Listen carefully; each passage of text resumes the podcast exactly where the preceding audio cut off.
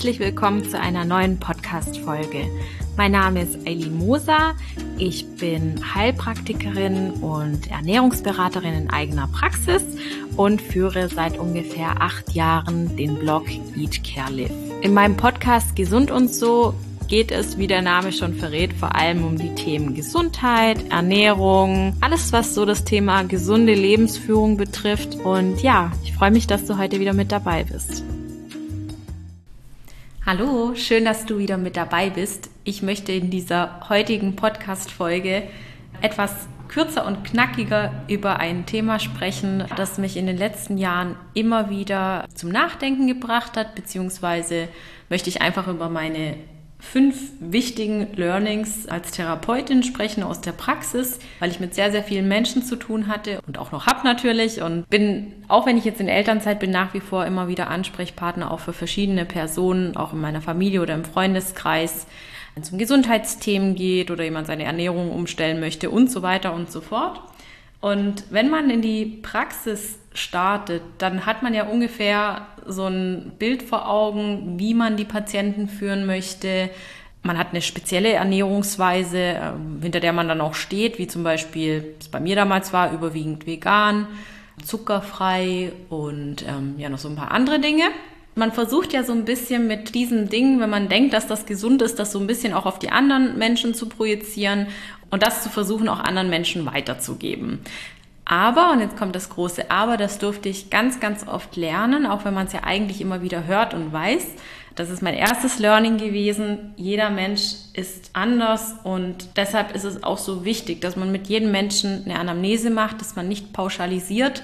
Auch wenn zum Beispiel jetzt eine vegane Ernährung gesund erscheinen mag für viele, kann es auch sein, dass es Menschen gibt, denen eine vegane Ernährung nicht so gut bekommt, weil wir einfach doch alle sehr unterschiedlich sind. Also dieses nicht pauschalisieren, das war etwas, was ich sehr, sehr schnell gelernt habe und was ich auch total wichtig finde, weil sonst ist man ja irgendwie auch so ein bisschen dogmatisch unterwegs. Man versucht irgendwie den Leuten immer seine eigene Perspektive und seine, seinen eigenen Weg aufzuzwängen. Und das finde ich ganz, ganz schlecht. Also ich finde es total wichtig, die Gedanken, die Ideen und auch die Ziele von dem jeweiligen Menschen zu berücksichtigen.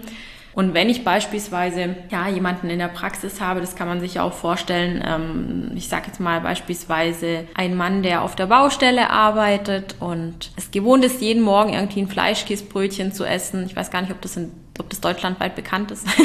Fleischkäse ist, wie kann man das erklären? Also das kann man googeln, wenn man möchte. Habe ich früher auch gern gegessen, als ich noch Fleisch gegessen habe, ist eine ziemliche Kalorienbombe. Ja, wenn, wenn man das gewohnt ist zu essen, dann ist es sehr, sehr schwierig, jemanden von, von diesem Fleischkäsebrötchen auf ein Porridge zu bringen oder auf ein Vollkornbrötchen mit Humus oder sowas. Und deshalb ist es auch so wichtig, dass man erstmal schaut, okay, da kommen wir nachher auch dazu, wo steht denn der Mensch und dann vor allem auch zu sagen, jeder ist anders, jeder ähm, wünscht sich für sich irgendwie so eine bestimmte Ernährungsform und wir gucken natürlich dann auch, was zu demjenigen passt, was auch zum Beschwerdebild passt, was zu den Zielen passt. Und so habe ich natürlich auch bemerkt, nicht jedes Mittelchen ist zum Beispiel passend für jede Frau. Also wie man sehr, sehr gerne zum Beispiel pauschalisiert und sagt, der Mönchspfeffer hilft im Kinderwunsch. Das stimmt so nicht, denn es gibt zum Beispiel auch Patientinnen, die ein PCO-Syndrom haben und eventuell nicht davon profitieren, weil man wirklich genau gucken muss, was steckt denn dahinter, weil ich finde ja auch so eine Erkrankung, egal ob sie PCO-Syndrom, Migräne oder Neurodermitis heißt, ist ein Erkrankungsname, aber die Symptome dahinter sind so komplex und unterschiedlich, dass man ja eigentlich immer erstmal die Symptome anschauen sollte und nicht nach Schema F eine bestimmte Erkrankung behandelt. Deshalb, jeder Mensch ist anders. Die Erkrankung, die der Mensch mitbringt, verläuft unterschiedlich und deshalb ist es total wichtig, eine Anamnese zu machen, den Menschen anzuschauen, gegebenenfalls zu untersuchen, Laborwerte zu erheben und wirklich zu wissen, okay, ich stelle mich immer wieder auf neuen Menschen ein, ich weiß ungefähr, was es bedeutet, oder ich weiß, was Gesundheit, ja, wir müssen sagen, wir wissen ungefähr, was Gesundheit bedeutet, weil keiner weiß so wirklich, ähm, je nachdem, wie gerade die Ernährungstrends stehen und in der Wissenschaft ver verändert sich ja immer so, so viel. Also ich sag mal so, ich denke, ich weiß ein bisschen was über Gesundheit, aber das bedeutet nicht, dass ich meine Lebensweise jemanden anderen aufzwängen muss und dass sie vielleicht auch für jemand anderen gar nicht gut ist und jemand auch gar nicht bekommt einfach. Manche Leute profitieren davon, wenn sie glutenfrei essen. Manche Leute haben da überhaupt keinen Vorteil davon. Manchen hilft es, auf Milchprodukte zu verzichten. Und das war auch sowas, wo, ich, also das kann ich auch als Beispiel sagen. Ich ähm, ernähre mich ja überwiegend vegan und ich esse eigentlich sehr, sehr selten Milchprodukte, vielleicht mal im Urlaub. Aber ich habe natürlich auch immer versucht, meinen Patienten und meinen Patientinnen zu vermitteln, dass sie Milchprodukte reduzieren sollen, weil ich aus meiner Sicht, das ist kein gesundes Lebensmittel.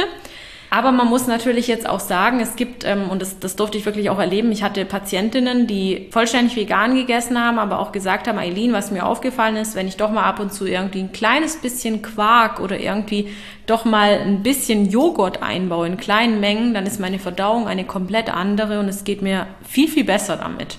Und dann sage ich, okay, alles klar, wenn du das so machen möchtest, dann kann ich dir nur als Herzenstipp mitgeben, dann wirklich bewusst darauf zu achten, woher diese Produkte kommen und auch zu schauen, ja, dass es so artgerecht wie möglich einfach ist. Ähm, darüber kann man natürlich jetzt auch streiten, ob das überhaupt artgerecht funktioniert.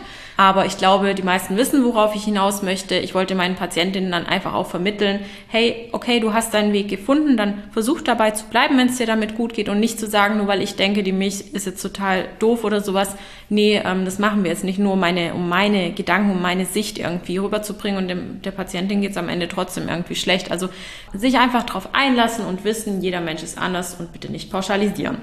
Und ja, jetzt kann, kann ich auch schon zu meinem zweiten Learning kommen. Ich habe das schon ein bisschen so erwähnt gehabt. Es ist wichtig, die Menschen dort abzuholen, wo sie gerade stehen. Also, wenn wir jetzt nochmal zu diesem Mann kommen, der auf der Baustelle arbeitet und gewohnt ist, jeden Monat, äh, jeden, jeden Monat, ich, jeden Monat wäre wahrscheinlich gar nicht so schlimm, wenn er das einmal macht, aber wenn, wenn er jeden Morgen sozusagen ein Fleischkäsebrötchen isst und das Essen bei ihm überhaupt keine Priorität hat, außer dass es irgendwie lecker ist und schnell satt macht, und er es einfach schnell nebenbei essen kann, auf der Baustelle wie gesagt, dann ist es total wichtig zu wissen, wir können diesen Menschen nicht von A nach Z führen, sondern wir müssen ihn Stück für Stück von A nach B, von B nach C, von C nach D. Und das heißt, vielleicht fangen wir dann zumindest an, ihm irgendwie morgens ein, ja, vielleicht ein Vollkornbrot mit, mit dem Belag ähm, zu empfehlen, was, was er isst und da irgendwie dann zu versuchen, dass das die, die gesündeste Form so irgendwie zu wählen wir sagen ihm, pass auf, ist das nur alle drei Tage oder so und wir gehen Schritt für Schritt einfach mit ihm zusammen. Und ich mache das zum Beispiel auch so, also dieses dort abholen, wo die Person steht. Also ich finde das Fleischkäsebrötchen ist schon ein bisschen ein krasses Beispiel. Vor allem auch, weil viele das vielleicht auch gar nicht kennen, aber ihr googelt es jetzt bitte, dass ihr wisst, wovon ich spreche. Die meisten Patientinnen und Patienten, die hier bei mir gelandet sind, haben das gar nicht gefrühstückt. Viele davon haben schon relativ gesund gegessen, aber ja, es gab schon ein paar Stellschrauben, die man dann vielleicht noch anpassen musste, also in, in Hinsicht, wie kann ich meine Beschwerden verbessern und so weiter und so fort. Aber was ich jetzt einfach sagen wollte ist, es macht total viel Sinn und das mache ich immer so. Der Ersttermin ist bei mir die Erstanamnese und ich lasse mir immer beispielsweise, wenn vorhanden, Blutwerte mitbringen. Das ist mir sogar ganz, ganz wichtig. Das sage ich den Patientinnen dann auch immer und vor allem auch ein Ernährungstagebuch, dass die Menschen einfach mal sieben Tage ganz genau notieren dürfen, was sie so gegessen haben, morgens, mittags, abends, was sie getrunken haben, was für Snacks es einfach gab. Und dadurch kann ich dann einfach sehen, an welchem Punkt sind sie gerade und wo kann ich sie abholen. Und wenn ich dann einfach zum Beispiel sehe, also man, man kann dann wirklich so ansetzen, ich habe zum Beispiel einfach zwei Beispiele vielleicht. Ich habe vielleicht eine Person hier, die sehr viel Süßigkeiten isst, die nicht klarkommt, wenn sie irgendwie eine Dreiviertel Tafel Schokolade jeden Tag isst und ähm, das ist dann vielleicht eine Vollmilchschokolade oder so, dass ich vielleicht die Person dazu führe, dass ich sage, okay, dann versuch dich vielleicht mal irgendwie an, ja, ein bis zwei Rippchen dunkler Schokolade, versuch dir so ein Kompromisstellerchen zu machen, wo du vielleicht irgendwie noch verschiedene Beeren reinmachst. Da machst du deine Bitterschokolade dann rein und machst dir vielleicht noch ein paar Nüsse rein. Und dann hast du ja schon vom Volumen her viel mehr zum Snacken sozusagen. Und das ist so deine Tagesportion. Und die kannst du über den Tag hinweg essen. Und das finde ich eigentlich ganz gut und es funktioniert auch immer.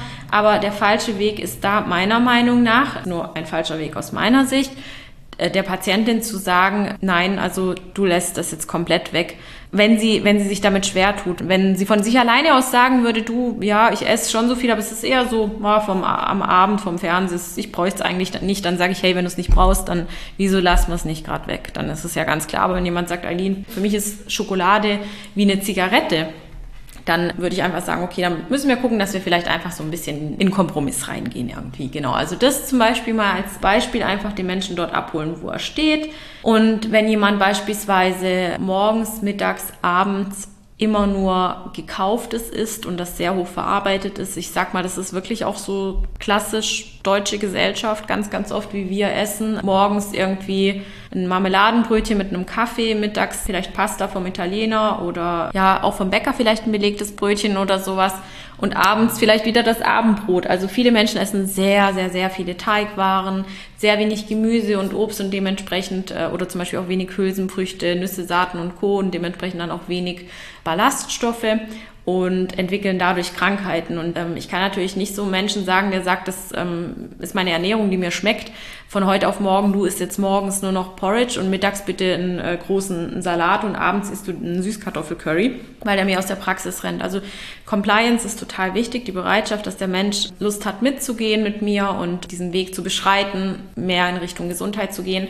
Deshalb würde ich so einem Menschen zum Beispiel auch sagen, wo würde es dir jetzt am leichtesten fallen, etwas umzustellen und wenn, wenn diejenige zu mir jetzt sagt, also ich habe morgens eigentlich Zeit zum Frühstücken, da könnte ich mir jetzt wirklich mal irgendwie vielleicht ein Porridge machen oder sowas, oder mir schmeckt jetzt kein warmes Frühstück, gibt es eine Alternative, dann würde ich sagen, dann mach dir ein Birchermüsli und lass das über Nacht einweichen. Das ist auch eine schöne Alternative einfach dazu und versuch's nicht ganz so kalt zu essen. Dann hätten wir schon mal den ersten Schritt gemacht. Es ist wirklich ganz oft so, wenn der erste Schritt gemacht ist und es etabliert ist, kann man auch wirklich ins zweite gehen. Viele, viele, die sehr krank sind und ich habe sehr oft mit chronisch kranken Menschen zu tun gehabt, die sehr gelitten haben, die sind auch all in gegangen und haben auch alles umgestellt. Aber ich will jetzt einfach auch mal von solchen Beispielen berichten. Und vielleicht kann man bei, bei dieser Person, die dann auf Birchermüsli am Morgen umgestellt hat, irgendwann vielleicht auch sagen, pass auf, jetzt am, am Mittag könntest du ja eventuell dir vorstellen, am Sonntag für zwei Tage zu kochen und das dann in den Kühlschrank zu machen und dann hättest du deine Mahlzeiten. Oder du machst jeden Sonntagabend, kochst du dir eine, Portion, eine große Portion Kartoffeln ab, eine große Portion Reis und eine große Portion zum Beispiel Vollkornnudeln oder sowas. Dann hättest du schon so deine Basis und dann machst du einfach noch irgendwie Gemüse dazu oder sowas. Also, dass man so, so Wege findet, um das auch im Berufsalltag einfach zu erleichtern. Aber immer die Leute dort abholen, einfach wo sie stehen. Und wie gesagt, ich kann einen Bauarbeiter schlecht dazu bewegen, von seinem Fleischkäsebrötchen ja vielleicht direkt zum Porridge überzugehen oder sowas. Also das ist ganz wichtig, weil die Leute einem sonst echt wegrennen, habe ich so das Gefühl. Und das ist auch sowas, was ich in meinem Kurs Trust and Heal weitergeben möchte. Ähm, wer sich dafür interessiert, das findet ihr auch nochmal unten in den Show Notes. Ich möchte in diesem Kurs Therapeuten und Gesundheitscoaches helfen, angstfrei, mit dem richtigen Selbstbewusstsein und einfach mit dem richtigen Mindset in die Praxis zu starten, dass man einfach erfolgreich starten kann und dann auch so die Tools hat, wie man in die Sichtbarkeit geht, was Marketing bedeutet und dann natürlich auch mich, also bei mir über die Schulter schauen zu lassen, wie man so einen ähm, Ersttermin gestaltet, einen Therapieplan aufsetzt, also wie man die Patienten auch gewinnt und wie man sie aber auch haltet. Also darum geht es, um all meine Erfahrungen und die gebe ich an dich weiter, also wirklich ohne Geheimnisse, weil ich einfach möchte, dass du da wirklich mit einem guten, guten, ähm, ja, mit einem guten ähm, Gefühl und mit einem guten Mindset einfach starten kannst. Ja, jetzt habe ich den Faden verloren. Jetzt weiß ich es wieder. Genau, es geht auch darum, die Menschen, die zu dir zu kommen, zu halten. Und ich würde sagen, bei mir in der Praxis, also da weiß ich wirklich, wovon ich spreche. Meine Patientinnen kamen wirklich extrem regelmäßig. Ich hatte sehr, sehr wenig Leute, die, sehr, sehr wenig Leute wirklich. Ich kann mich kaum an jemanden erinnern, der nach dem ersten Termin nicht mehr kommen wollte oder sowas. Also meine Patienten und Patientinnen kamen wirklich regelmäßig und oftmals auch darüber hinaus, wenn die Beschwerden eigentlich schon im Griff waren, einfach um auch mental unterstützt zu werden. Und äh, da hat es einfach gut. Dafür stehe ich auch für Ganzheitlichkeit, nicht nur ein Hauptsymptom in den Griff zu bekommen, sondern wirklich zu gucken, was steht denn noch alles an bei dem Menschen, wo wo er vielleicht gar nicht auf dem Schirm hatte oder so. Dann ist auch wichtig zu wissen, 50 Prozent der Therapie bist du, sag ich immer gern. Ähm, das ist auch sowas, wenn man Angst vor Konkurrenz hat und so weiter, ist es ja auch wichtig zu wissen, ja, es gibt super viele Therapeuten, es gibt viele Heilpraktiker, es gibt mittlerweile Coaches wie Sand am Meer und man hat so ein großes Angebot, wenn man jemanden sucht, wenn man Unterstützung braucht, gesundheitlich oder mental, wie auch immer. Aber selbst als Coach und Therapeut darf man ruhig wissen, dass nicht nur das Angebot bestimmt, ob die Leute deine Praxis einfach aufsuchen, sondern 50 Prozent deiner Therapie bist du. Und das wusste ich auch von Beginn an, als ich in der Praxis gestartet habe. Ich habe super, super viele Fortbildungen damals besucht gehabt. Ich wusste aber auch, es gibt eine riesige Konkurrenz. Aber irgendwie gab es für mich nie so wirklich Konkurrenz, weil ich immer gesagt habe, jeder Mensch ist doch irgendwie einzigartig. Und es gibt Menschen, die wollen einfach nur zu dir kommen, weil sie irgendwie eine Verbindung zu dir haben. Und diese Verbindung kann anfangen von, ich kenne sie persönlich, ich kenne sie übers Internet, sie ist mir sympathisch, sie hat eine ähnliche Stimme wie meine Schwester und die finde ich total beruhigend. Sie spricht denselben Dialekt. Also jetzt mal ganz, ganz blöd gesagt, das kann man jetzt wirklich noch aufdröseln.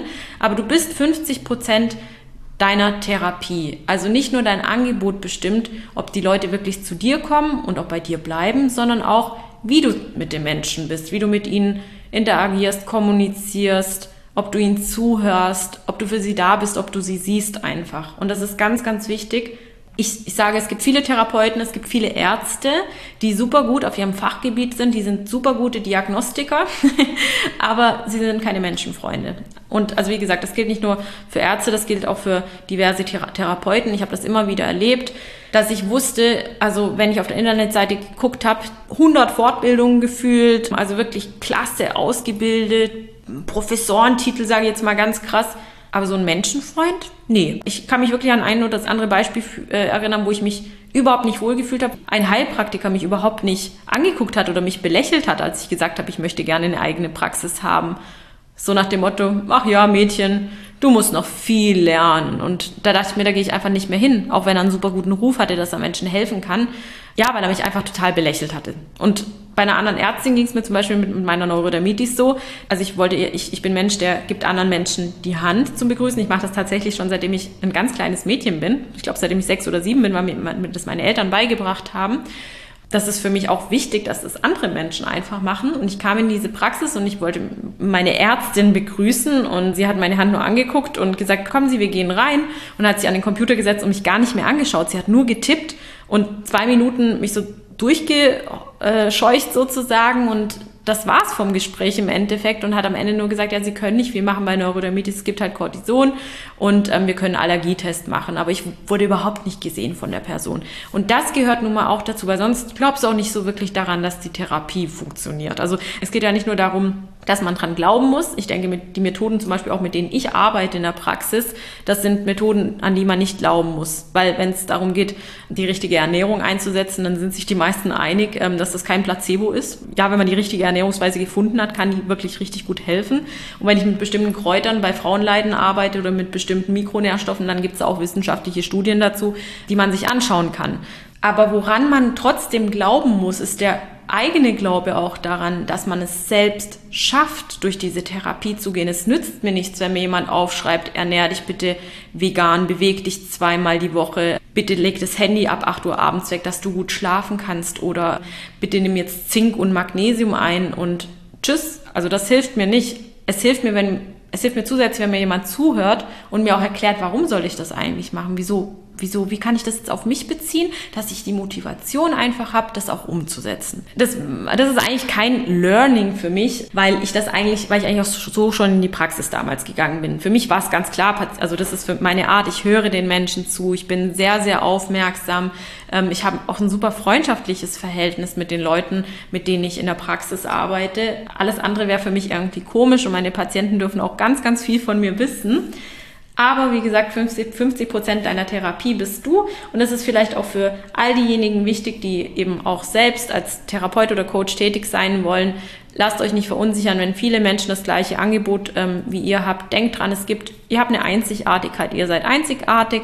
Und diese Einzigartigkeit, wenn ihr das auch wenn ihr, die, wenn ihr diese Einzigartigkeit nach außen präsentiert und damit in die Sichtbarkeit geht, dann werden genau die Menschen zu euch kommen und zu euch finden, die euch brauchen. Und dann hast du auch sozusagen die Wunschmenschen, mit denen du gerne zusammenarbeiten möchtest. Also das ist allgemein einfach ein wichtiges Learning. Kurz und knapp kann ich auch sagen, ich habe sehr, sehr viele Fortbildungen gemacht. Ich habe jetzt, glaube ich, an die 40 Fortbildungen oder sowas gemacht im Gesundheitsbereich. Bin trotzdem in die Praxis damals gegangen und hatte einfach wahnsinnig Schiss zu versagen in dem Sinne, dass wenn mal eine Patientin oder ein Patient kommt und ich kenne mich jetzt nicht auf Anhieb mit ähm, einer Begrifflichkeit oder mit dem Beschwerdebild aus, das erwähnt wird, dann versage ich, weil ich dann doch nicht gut genug bin. Übrigens gehen dann viele auch gar nicht in die Praxis, weil sie dann denken, oh, ich weiß noch nicht genug. Ja, also es ist schon gut genug zu wissen, aber manchmal kann man auch auch übertreiben und das wirklich so hinausspinnen, sage ich jetzt mal, dass man niemals anfängt und sich niemals traut, in die Praxis zu gehen. Aber worauf ich, worauf ich im Endeffekt hinaus möchte, ist einfach, es ist nicht wichtig, dass du alles weißt. Es ist aber wichtig, dass du weißt, wo es steht und wo du deine Informationen herbekommst. Und es ist überhaupt nicht schlimm, wenn du in der Praxis zu deinem Patienten oder zu deiner Patientin, zu deiner Klientin oder deinem Klienten sagst, ich muss da nochmal nachschauen oder ich mache mich mal schlau für sie. Ich weiß das jetzt leider nicht auf Anhieb, aber das kriegen wir schon heraus. Oder dass man auch wirklich sagt, Und das betrifft ja auch wirklich die Sorgfalt, mit der man arbeiten muss als Therapeut oder Coach, dass man sagt, hey, ganz ehrlich, habe ich schon mal gehört, ist nicht mein Gebiet, ich weiß nichts dazu und gerade deshalb würde ich Ihnen empfehlen, gehen Sie bitte zu Frau Mustermann, die ist da toll auf dem Gebiet, aber da hört jetzt meine Kompetenz einfach auf. Das ist nicht mein Bereich, da würde ich sie einfach schlecht beraten. Und ich finde, sowas kommt doch viel besser, wie wenn ich hier rumstrauchle und sage, ja, Moment, ich guck mal ganz kurz, was man da so machen kann. Da fühlt sich ja auch dein Gegenüber nicht gut. Also, wichtiger Tipp. Es ist nicht wichtig, alles zu wissen. Es ist aber wichtig zu wissen, entweder wo es steht, dass man nochmal nachschaut, weil vieles vergisst man ja auch und es ist auch nicht, wirklich nicht wichtig, immer alles präsent zu haben. Und es ist wichtig, im richtigen Moment auch das Verständnis und das Wissen zu haben, die Leute weiterzuschicken, wenn du einfach merkst, das ist nicht dein Gebiet. Das ist ganz, ganz, ganz arg wichtig und spricht auch für dich, wenn du das machst. Du musst nicht alles können. Kein Mensch kann alles. Und das ist auch nicht die Erwartung von Leuten, die, die dich aufsuchen. Ja, nochmal ein letzter wichtiger Punkt jetzt. Das ist wirklich ein super wichtiges Learning. Ich habe mir immer gedacht, was ist, wenn ich dem Patienten oder der Patientin jetzt den Therapieplan aufschreibe und es bringt nichts.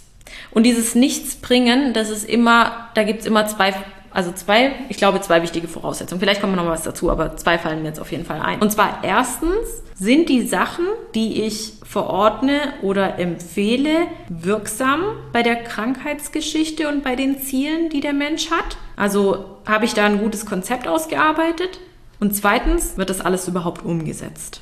Ich würde sagen, beim ersten Punkt konnte ich mich wirklich über die Jahre bestätigen. Das hat gut funktioniert. Ich konnte mich immer sehr, sehr gut in die einzelnen Fälle einarbeiten. Ich hatte immer sehr gute Lösungen. Meine Patienten und Patienten waren überwiegend wirklich sehr zufrieden. Aber ich lobe mich ungern selbst, aber ich glaube, ich habe wirklich sehr gute Therapiepläne aufgestellt, weil mir das auch immer wichtig war, dass die Menschen ja von der Compliance her einfach bereit sind, dann auch mitzumachen. Und deshalb habe ich auch immer alles erklärt. Warum verschreibe ich jetzt was? Und das ist was, was ich vermisst habe, weil ich war ja auch viel in Therapie wegen meiner Neurodermitis und mir wurden dann teilweise nur irgendwelche Globuli aufgeschrieben und ähm, mir wurde gar nicht der Hintergrund erklärt oder warum soll ich jetzt auf Milch verzichten. Das wurde mir einfach nur gesagt. Also die Leute haben sich da gar nicht wirklich Zeit genommen und es wäre so wichtig gewesen, weil dann wäre es mir auch leichter gefallen, darauf zu verzichten. Und deshalb ich erkläre alles auf Augenhöhe. Ich werfe auch nicht mit Fachbegriffen um mich. Ich erkläre den Menschen alles auf Augenhöhe. Aber selbst der beste Therapieplan hilft nicht, wenn die Menschen nicht bereit sind, umzusetzen. Und umsetzen kann auf verschiedenen Wegen funktionieren. Es gibt einige, also ich bin ja sehr, ich arbeite sehr ganzheitlich. Das bedeutet, die meisten Leute bekommen wirklich einen Plan, der schon für ein halbes Jahr im Voraus zumindest grob so festgelegt ist. Und wir gucken natürlich zwischendrin immer, ob was angepasst wird. Und auf diesem Plan stehen beispielsweise unterschiedliche Verordnungen. Vielleicht ein Mittel für den Darm, etwas für die Leber, ein Mikronährstoffpräparat oder beispielsweise Omega-3-Fettsäuren. Sowas in der Richtung kann man sich jetzt mal so grob vorstellen, je nach Beschwerdebild. Aber es gehört natürlich auch dazu, dass zum Beispiel auf das Thema Schlaf, Bewegung oder die richtige Ernährung geachtet wird. Und dann kann es natürlich sein, dass Menschen in die Praxis kommen und sagen, ich habe alle ihre Mittel eingenommen, aber es hat mir nichts gebracht. Aber wenn ich dann nachbohre und frage, wie sieht's denn aus mit der Ernährung? Hast du da was verändert? Ah, nee, das habe ich jetzt noch nicht so gemacht, da habe ich so wenig Zeit dafür. Oder nee, das mit dem Schlaf habe ich nicht verändert oder Bewegung mm, mm, ist einfach nicht meins. Dann muss ich auch sagen, okay, dann hast du, glaube ich, vielleicht nur die Spitze vom Eisberg jetzt ähm, erreicht, aber vielleicht 20 Prozent umgesetzt. Aber diese 80 Prozent, die ja die eigentliche Basis sind, weil ich finde, diese Mittel, die man verordnet, die helfen natürlich, selbstverständlich auch. Aber ich will ja irgendwann auch, dass die Menschen irgendwann alleine klarkommen, ohne mich und nicht ständig auf irgendwelche Mittel angewiesen sind. Zumindest nicht umfangreich. Also es ist okay, wenn man, wenn man so seine Supplemente hat, die man einnimmt, um, um nicht in eine Mangelsituation zu rutschen. Aber ich will langfristig, dass die Leute auch ganzheitlich gesund bleiben und sie in eine gesunde Lebensführung sozusagen führen. Und deshalb ist dieser Punkt Ernährung, Schlaf, Bewegung, Psyche, Stressmanagement und Co. so viel wichtiger, als nur diese Mittelchen einzunehmen. Und das ist jetzt sehr, sehr wichtig. Ein super wichtiges Learning. Du darfst dich nicht alleine dafür verantwortlich machen, wenn etwas nicht funktioniert in der Praxis, weil du bist der Wegweiser und nimmst die Leute an die Hand. Man arbeitet immer im Team. Das ist super, super, super, super wichtig zu wissen. Ähm, du gibst Impulse, die andere Person führt aus. Ganz blöd und äh, doof jetzt gesagt. Niemand kann von dir erwarten, dass du für seine Gesundheit verantwortlich bist. Du hilfst einfach nur. Und du bist auch Wenn du Heilpraktiker heißt, ich weiß nicht, ob ich schon mal gesagt habe, aber ich finde diesen Begriff eigentlich echt schrecklich, weil er gibt schon irgendwie vor, dass jemand heilt. Und wir heilen nicht. Wir helfen dem Körper in seine Selbstregulation zu kommen und das zu unterstützen. Aber wir heilen nicht. Und ich finde das auch ganz schlimm, wenn sich jemand Heiler nennt wow, also ich finde, das darf man sich einfach nicht herausnehmen. Ich finde das richtig, richtig krass.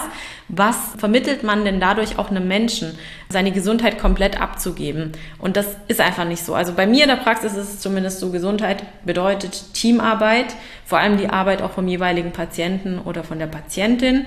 Selbstverständlich hast du eine gewisse Verantwortung und handelst so, dass du dem Menschen das aufschreibst, was zu ihm passt, berücksichtigst Vorerkrankungen oder beispielsweise auch Medikamente, die eingenommen werden. Also du kümmerst dich selbstverständlich darum, dass das alles ordentlich abläuft.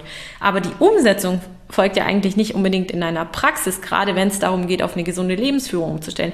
Die Umsetzung funktioniert erst, wenn der Patient dann wirklich oder die Patientin zu Hause ist. Da gibt es auch so einen tollen Spruch, den finde ich wirklich richtig, richtig gut. Das ist das mit dem Pferd und dem Brunnen. Du kannst dem Pferd zeigen, wo der Brunnen ist, aber trinken muss das Pferd letztendlich selbst. Und so ist es auch wichtig, ich zeige den Weg auf und zwar wirklich sehr, sehr sorgfältig und ausführlich und bespreche das. Also die Leute haben das schriftlich in der Hand, die Leute haben das auch nochmal dann von mir doppelt und dreifach erkläre ich das auch immer wieder gerne am Telefon und frage ab, was sich verändert hat und gehe wirklich auf jede, jedes einzelne Symptom ein, wenn ich arbeite.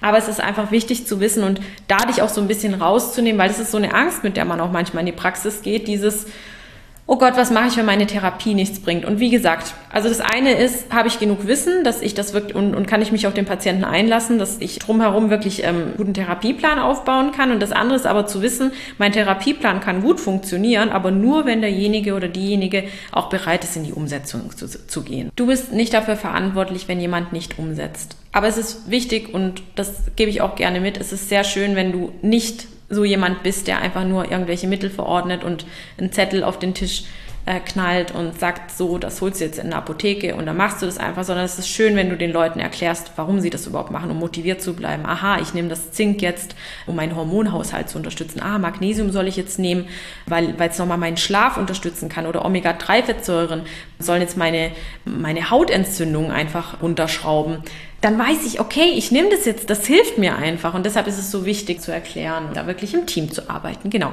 Also das waren so meine fünf wichtigen oder wichtigsten Learnings aus der Praxis als Therapeutin, die ich euch einfach gerne weitergeben wollte. Auch so ein bisschen mit Smalltalk zwischendrin und eigentlich wollte ich diese Folge ähm, auf zehn Minuten reduzieren. Es ist jetzt doch wieder viel länger geworden. Aber ich hoffe, dass es euch trotzdem gefallen hat. Und ja, wir werden uns bald wieder hören. Und ich wünsche euch bis dahin eine wunderbare Zeit und danke fürs Zuhören. Und wenn euch dieser Podcast gefällt, freue ich mich übrigens auch sehr, sehr arg über eine gute Bewertung für euch. Und äh, allgemein dürft ihr natürlich auch gerne meine Podcast-Folgen teilen und weiterempfehlen. Bis ganz bald!